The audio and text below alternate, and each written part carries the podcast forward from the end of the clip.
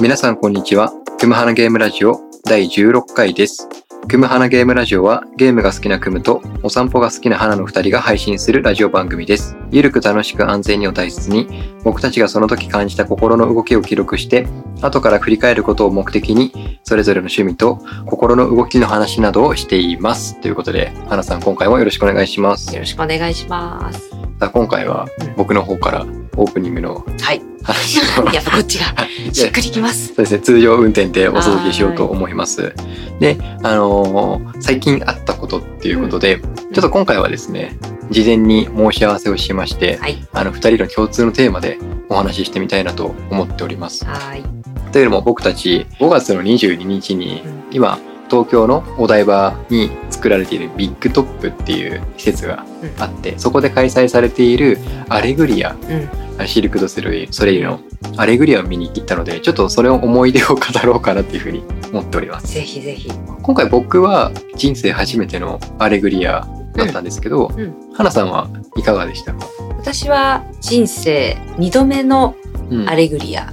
うん。でも、シルク・ドゥ・ソレイユ自体は、えっ、と、1、2、3、4、5、5回目だそうなんです。だそうなんですはい。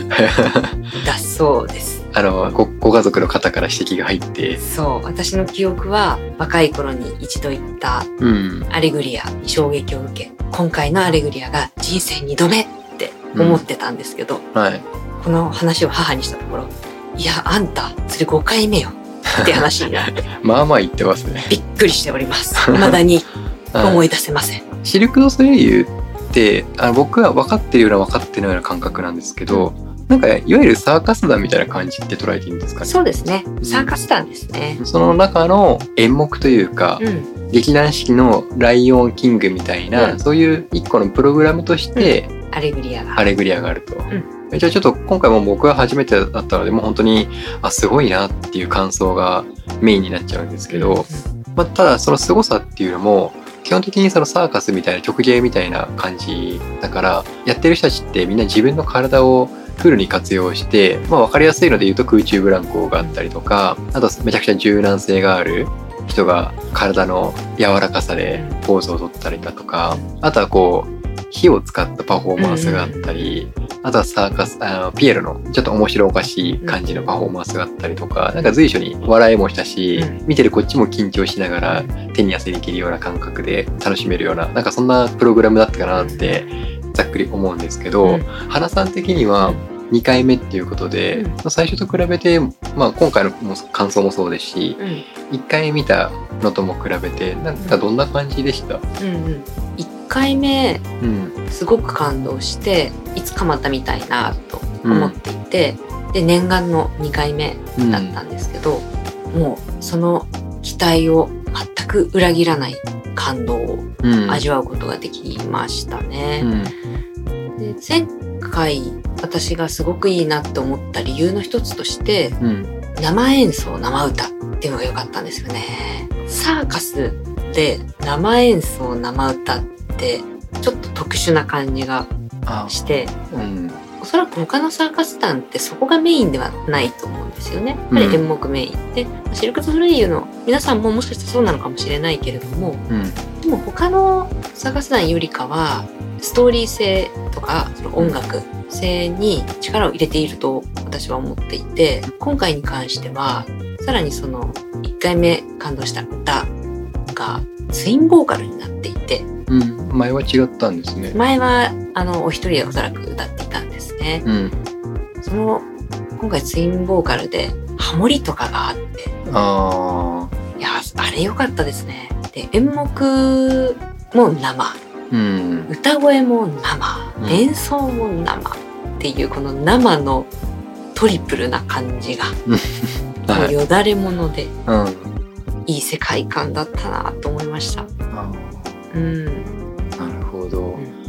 今回のこのシルク・ドゥ・ソレイユのアレグリア。うん。で今東京公演やっててもうすぐ東京の方は終わっちゃうんですけど、うん。その東京が終わった後は今度大阪でうん。あるので、まだまだ日本で見られるので、アレグリア自体は、えっと、日本でやるのは1996年に1回目、うん。で2004年に2回目。でこれ花さんが行かれたやつで,、うん。で今回2023年に3回目っていうことで結構久しぶりで、そんなに言うほど回数やってないんだなっていうのがうんうんあって、なんかでも僕も、まあ、全く詳しくないけど、それでも耳に残ってるっていう、あのアレグリアの印象的な歌、そうですね。今花さん言われたみたいにそれをリアルでライブで聴けるうん。いやすごく面白かったしうん。なんかその衣装っていうか、うん。白と黒、うんうん。まあ、それあれも印象的うん。だったなっていうふうに思って、うん。なんか今ちょっとこう多様性の世の中っていうのがあシルク・ド・ソレイユのアレグリアでも表れていたのかなっうん。て結構感じて。うんうんで、まあ、歌い手の人もそうだしあと演者さんたちとかも、それぞれがそれぞれの役割を一人一人がそれぞれの役役割を果たしていてなんか体が大きいマッチョなうん。男の人たちも結構いたじゃないですか、ああいう人たちは何か重たいものとかを下で支える役になっていたりとか体が軽い人たちバネがある人たちはアクロバティックな動きを演じていたりとか、なんかすごく適材適所でうん。なんかそれもすごく面白かったですね。そうですね。どの組織でも適材適所ってやってるとは思うんですけど、うん、際立ってましたよね。うん、わかりやすく。いろいろとわかりやすい縮図になってたなっていう感じがしましたね。あ時代のコントラストとかね、うん。その白と黒の世界っていうのもそうだし、ーうん。うん適材適所っていうところもそうだし、うん。それがあの小さな舞台にギュッと凝縮されていて、なんかそんなところも見ていてとっても面白かったしあと考えさせられますよねああいうものを見ていると。あいやちなみに考えさせられるってああえっ、と私もうが一つうんあの見ていて思ったのは光と影がある世界。はい。でもそのあのアレグリアの描き方は光と影みたいなものなんだけれども、うん。その影の部分うん。っていうのをダークな世界にしないっていう、ああ影をダークにしないってなんかちょっと面白いですね、えっと、ネガティブにしないというか、うん。ネガティブには描かない。あポジティブとネガティブではなくて、うみたいな。そのままを描いていて、まあ私たちの日常でもうん。身近なところで太陽があって月があって、うん。それもこう光と影みたいなものですけど、うん。でも昼間が正解でうん。夜が不正解ってことはないじゃないですか。あ太陽には太陽の良さがあって月には月の良さがある。あうん。まあそういう描き方をおそらくしているだと思うんですよね。まあそれがすごく見ていて、うん。ああそうだなって。どっちにいい悪いとかないよね。うん。どっちもそれぞれいいよね。なっていう感じがしたんですね。でもあの演目を見ているとうん。そこで対立も生まれるわけですよ。うん。対立が途中で生まれるんだけれども最終的にはそれが対立じゃなくなるっていううん。ことだと思うので今の世の中の分断みたいなものもうんしっかり描かれている。あうん、でもそれが将来そんなに悪い方向にはいかないよっていうようなことを教えてくれてる感じもしました。あー。なるほど。そうですね。なんか事前に花さんの方からこの「アレグリア」の中にはいろんなメタファーが含まれているんだよっていうことをちょっと言われていたので僕もなんかいろんな目線で見るようにはしていたんですけどでもやっぱその光と影があって影をネネガティブに描かないっていうところうんがあーなんかすごく印象的だった言葉でしたね。うんうん、そうですよね。どっちも必要っていうのがバランス、うん、なんかなんかそうですね。そういう意味でもバランスも取れていた感じがしますね。うんで、やっぱりステージに立って表でやってる人たちって目立つじゃないですか。うんアレグリア、この公演の演目の最後の方で、うん。本当に最後の最後、写真とかの撮影 OK の場面があるんですよね。それはあ全然公式にも言われてることだから、で、その撮影するときに結構たくさんの演者さんが出てきて、うん。もうステージいっぱいになるぐらいの。あだから、あ、なんかその場面場面では、まあ多くても一度に10人から20人いる,、かいないかぐらいうん。だったけど、あ、もうその倍以上の人たちがいたんだなっていうのを感じたりとか、で、あとは、あとその演奏している人たち、途中でドラムの人とかは割とこう前にうん。出てきましたけど、うん。やっぱそうじゃなくて本当に後ろの方に、一応見える位置ではいるんですけど、でもそんなにめっちゃそこにスポットライトが当たってるわけでもない演奏してる人たちっていうのもうん。いてでもその演奏してる人たちがいないとやっぱりあの舞台成り立たないうん。とかあと本当に細かいんですけど、まあ、照明さんとかあとワイヤーとかなんか使ううん。演目というかシーンもあったりとかしてで観客席のすぐそばになんかワイヤーを使うなんか技師さんっていうんですかね、その職人さんというかもう普通にいるんですよね。うん。すごい近くに。うん。なんかそれも含めて含めてなんか全てが演目舞台を彩ってるなっていうのはうん。なんか感じましたれぞれのプロフェッショナルっていうのを見ましたよね。うん。プロのしプロがあれだけの数集まるとうん。どえらいものができるんだなってうん。感じましたよね。うん。あれはすごい。もう圧巻。圧倒。ちょっとねまたうん。次回うん。花さんにとっては3回連続になるかもしれませんがま、さか。まあ、それが何年後か分かりませんけどそうですね。あの今回17年え？違う19年ぶりか2004年で2023年だからもう約20年ぶりうん次いつやるか分かんないですからうんうんそうですね。はい。あとまたちょっと次回あれば、次があれば、ねえ次があればぜひ。はい、ぜひ、えー、20年もし20年後とかだったらは私たちい、は何歳っていう話になってきちい。ゃう。もう、ちょっとそろそろ現役をシリーズ効果ぐらいな、あ、じゃあなんかセカンドライフ始まって、始まってそうですね。そうですね。そんな時ですね。はい、ちょっとまた次回を楽しみにしております。はーい。さあ、花さん。はい。ね今回はですね、僕は今こうゲーム実況をやっていて、う新シリーズで、あの、ファイナルファンタジー12、ん前ちょっと、いろいろ花さんにはご報告はしていたんですけど、うこのゲームを実況続けるかどうか、結局やってます。で、あの、僕がちょっと懸念点だった、あの、ボイスんは、ボイスを英語にすることで問題解決したので、うん。ボイスを英語にして楽しんでます。うーん。でも、あの、楽しんでるんですね。はい。それなら、良いと思います。はい。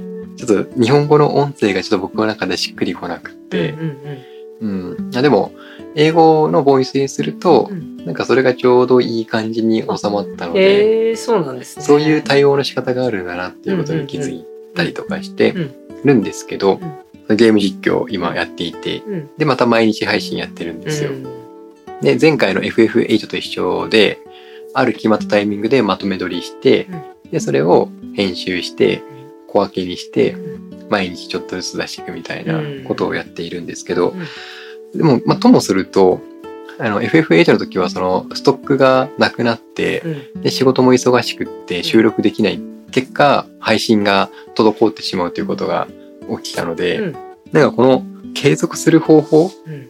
ゲーム、ゲーム実況を継続する方法っていうテーマで、うん。ちょっとお話今回してみたいなとうん。思ってて、うん。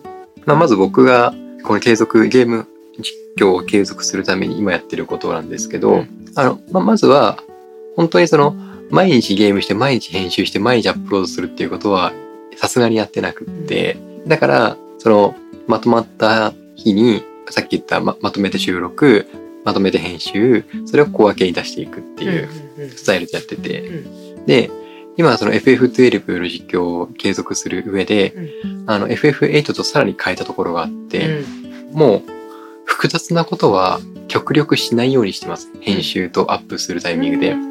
例えばタイトルをどうしようかとか。あの概要欄どんな言葉入れようかっていうのをちょっと考えすぎないようにしている。あのタイトルちょっとこだわったこと入れようとすると、それだけで考えたりとかしないといけなかったり、概要欄にもなんか FF8 の時はちょっと一言英語で考えてワンセンテンスですけど、そういうの入れたりとかしていたんですけど、やっぱそれも思考しないといけないから、作業止まっちゃうんですようん。うね。ん。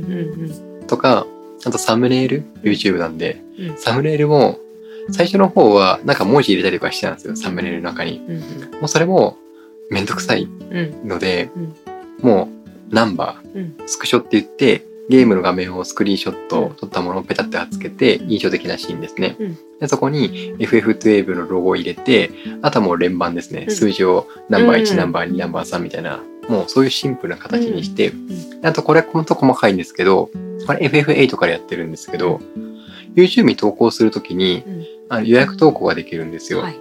で、日付に、日時を設定できるんですよね、もちろん。ん。で、何月何日って、何月何日を指定して、あとその時間、時間でデフォルトだと0時0分なんですよ。うんもう0時0分にしてます。うん。うん。本当に細かくやるとうん、何月何日の何時っていうのをこう、マウスで選んでっていうのをやればいいと思うんですけどうん、そのマウスで選ぶのうもん作業になるから、うんそこの手間も減らしてるみたいな、うんうんうん。とにかくハードル減らすスタイルでやってるんであすよ。、いいですね。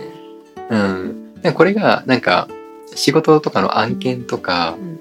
本とかブログとか、うん。なんかそのちゃんと届けるべき人たちに届いてほしいっていううん。コンテンツだったらうん。ちゃんとタイトルとか概要欄とか、サムネイルとか考えないといけないと思ってる思うんですけど、うん。まあ一応楽しみでやってるので、うん。ゲーム実況に関しては、うん。とにかくそこの手間を、うん。ハードルを下げるスタイルで今ちょっとやってます。あー。だから続けていられるんですね、今。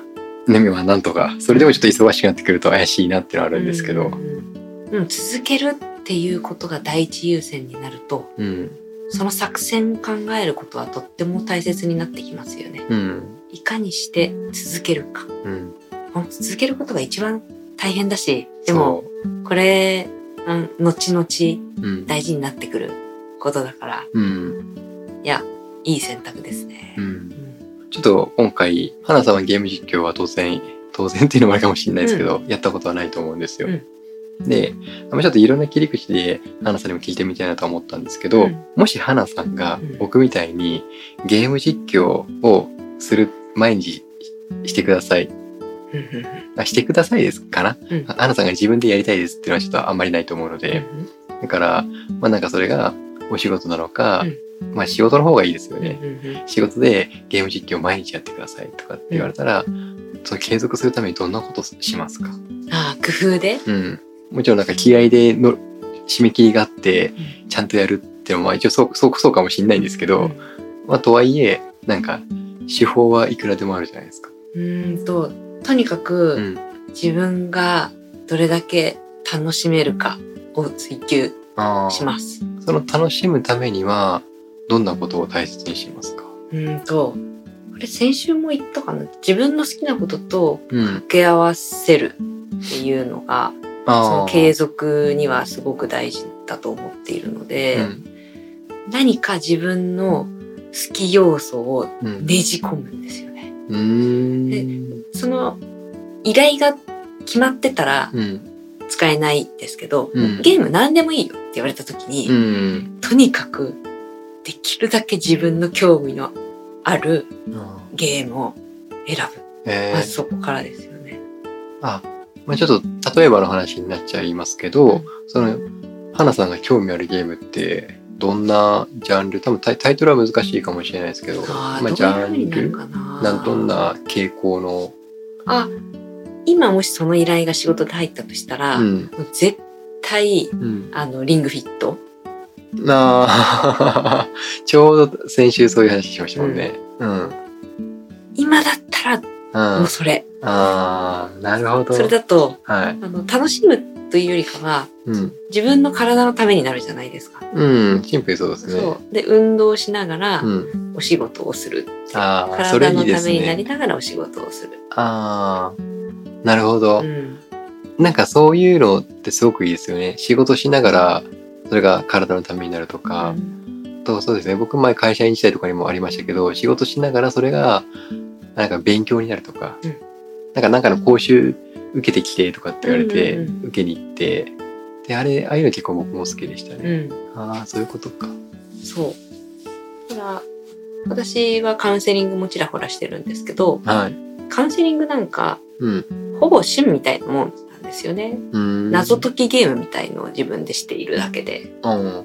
話を聞きながら、あどこがトリガーなんだろうかっっていうのを考えて、うん。話してるうちにあここトリガーっぽいなっていうのを見つけてうんうん。そこをちょっとつついてみてみたいなことをうん。楽しんでやれる、あうん、趣味感覚でやっていたりしますしあうん。と整体もたまにやるんですけど、あれもゲーム感覚でできるといえばできるんですよね。うん。どこがトリガーから。と同じ。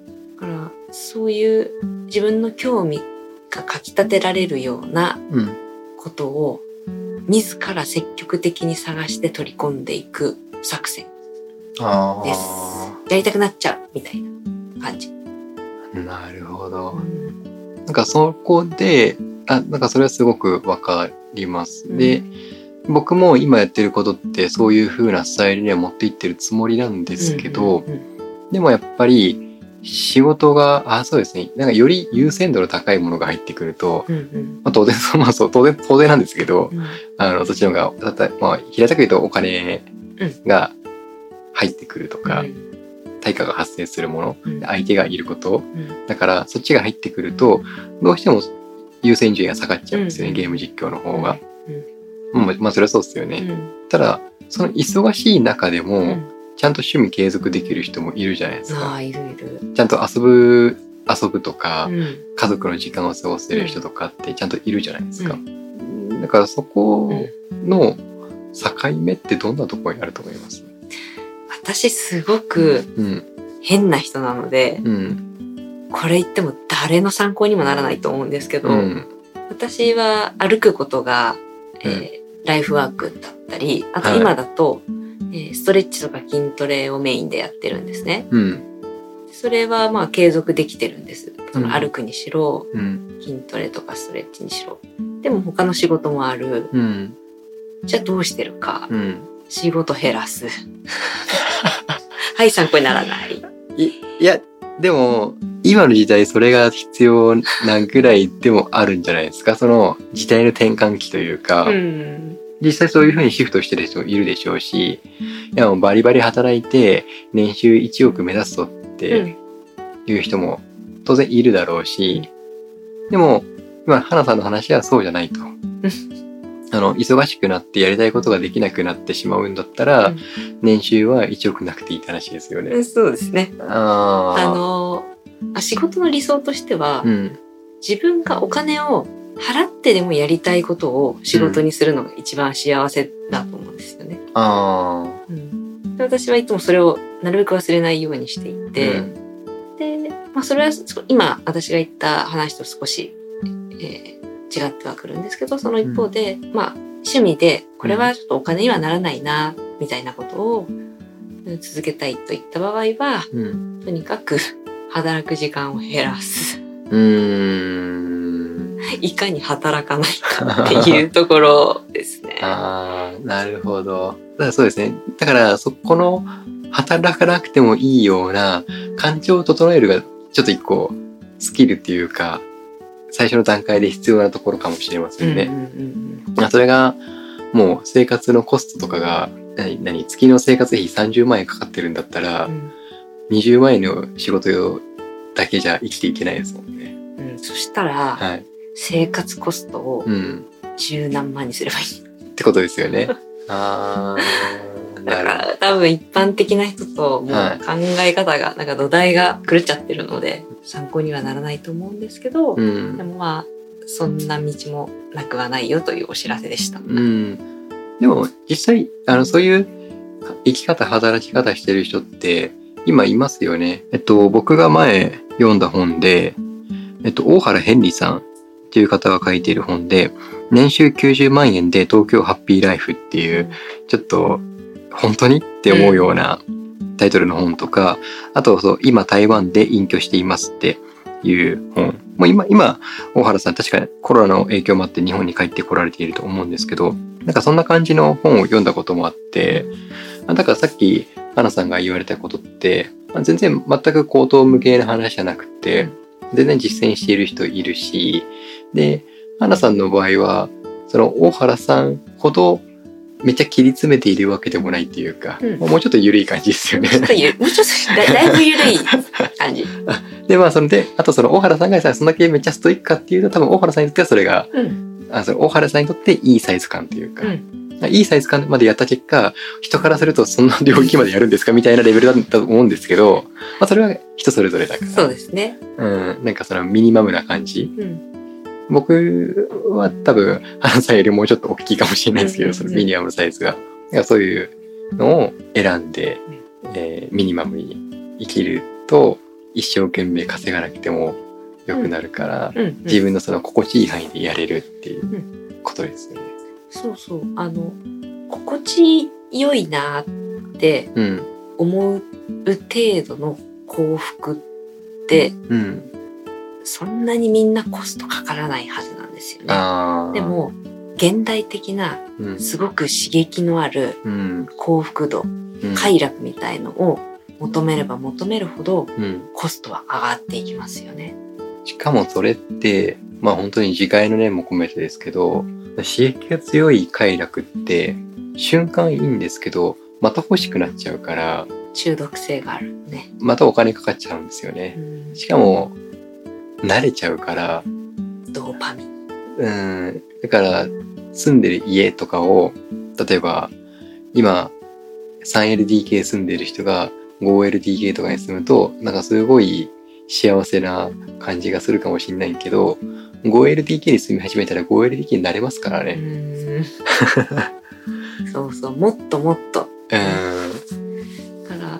あの、精神科医の川沢志音先生あーがずっと言っているはい。3つの幸福の幸福のあり方あ、何ですか？をご存知ないですか？あ、知らないかもおしれない。えっ、と、今言った私たちが話していた刺激的な幸福っていうのはドーパミン的な、あですよねーそうではなくて、セロトニン的な幸福とうんオ。キシトシン的な幸福。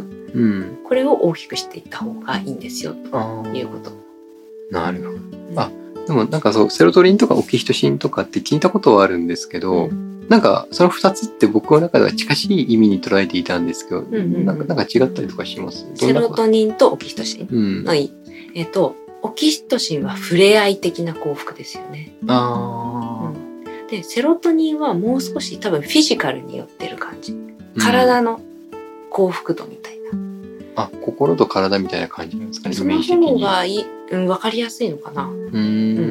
まあ、このセロトニンとオキシトシンどっちが大事かっていうと多分そんなに順位に差はなくて、あうん。